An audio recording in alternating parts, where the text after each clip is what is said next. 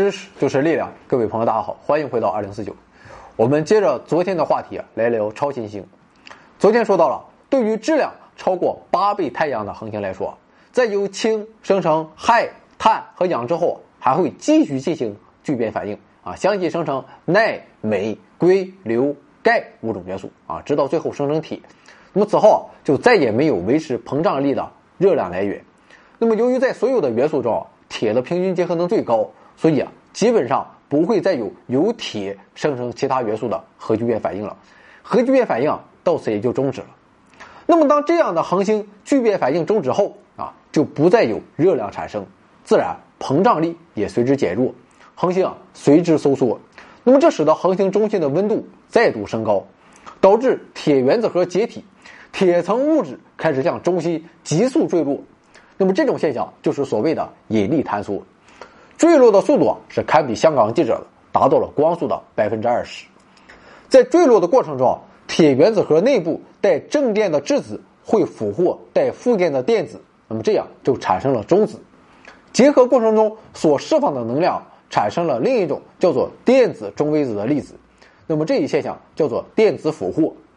电子中微子会离开恒星，飞散到宇宙空间，只留下了紧紧挤在一起的中子啊，成为了一个。不能再收缩的由中子构成的硬核，那么这个中子核的密度非常高，一立方厘米的质量重达一亿到十亿吨，温度则高达一千亿摄氏度。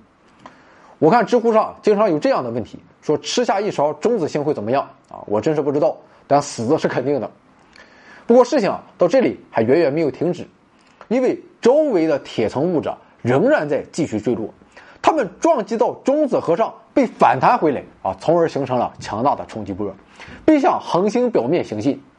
那么与此同时，中子核还会向外释放中微子，并变冷、变小。而向外行进的冲击波在这一过程中，铁原子会受到激烈震荡而解体为中子和质子。那么这是一种同聚变反应相反的逆反应。那么对于聚变反应来说，它会产生热量，而这种逆反应。则是一种吸热反应，所以啊，这使得冲击波逐渐减弱啊，能量也会损失殆尽。所以说，如果仅仅有冲击波的话，由于强度被减弱，是不足以引发恒星爆发的。不过，我们刚才说了，在冲击波嗷嗷往外冲的同时，中子核心啊也在向外发射出大量的中微子。这些中微子中啊，百分之九十九都会飞离恒星表面，但剩下的百分之一啊，会与冲击波发生作用。使得强度重新得到增强，所以啊，它们才得以继续向恒星表面传播。那么，得到增强的冲击波，经过数小时到数天的时间，就可以抵达恒星的表面。这种冲击波到达恒星表面，会立即引起大爆发啊！突然发出强光，恒星表面温度会上升到一百万摄氏度以上，而普通恒星的表面最高不过几万度。那么，这个就是超新星的爆发。所以啊。超新星非常明亮啊，正是发生这种爆发，突然发出强光的结果。那么爆发以后啊，原来的恒星就仅剩下一个完全由中子所构成的核心啊，这就是中子星。那么这种爆发对于以后恒星的诞生有很大的影响，因为冲击波在行进的过程中会再次制造出元素，会使硅、氧和碳等发生聚变反应。那么在此过程中所制造的元素取决于恒星内部的压强和温度。在恒星中心附近生成的是铁、钴、镍等重元素，那么再外一圈是钙、硅、硫，最外层则是镁、氧和氖。超新星爆发将这些元素抛洒到宇宙空间中啊，混杂在周围的分子云中，而在这分子云中便会诞生出下一代的恒星。所以啊，超新星爆发也被誉为恒星摇篮。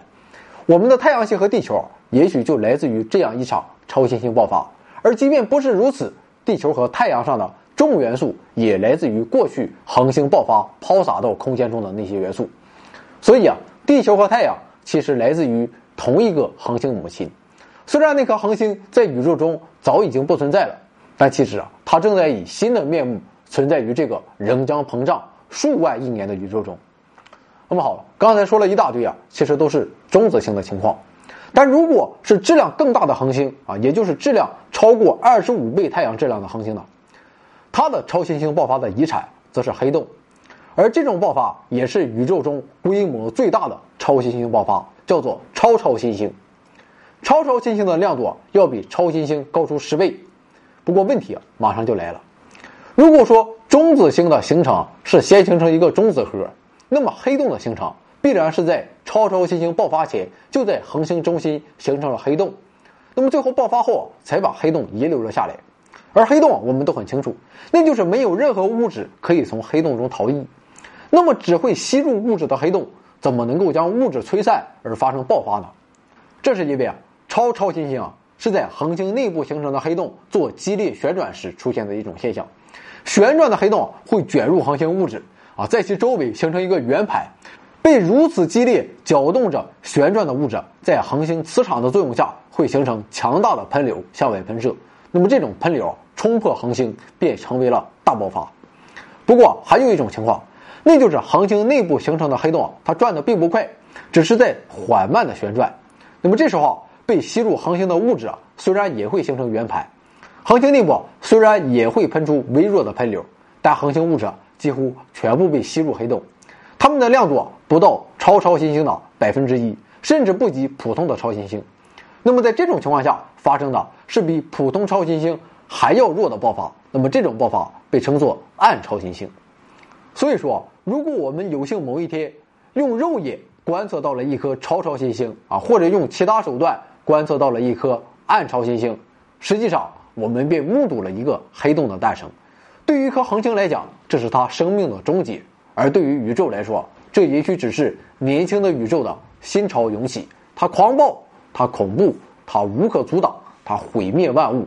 但不得不说，这一切真的很美。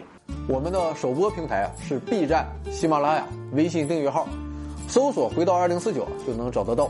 如果您觉得我们的节目还凑合，那就关注一下，点个赞什么的，分享一下也是最好的。啊，再就没有什么了。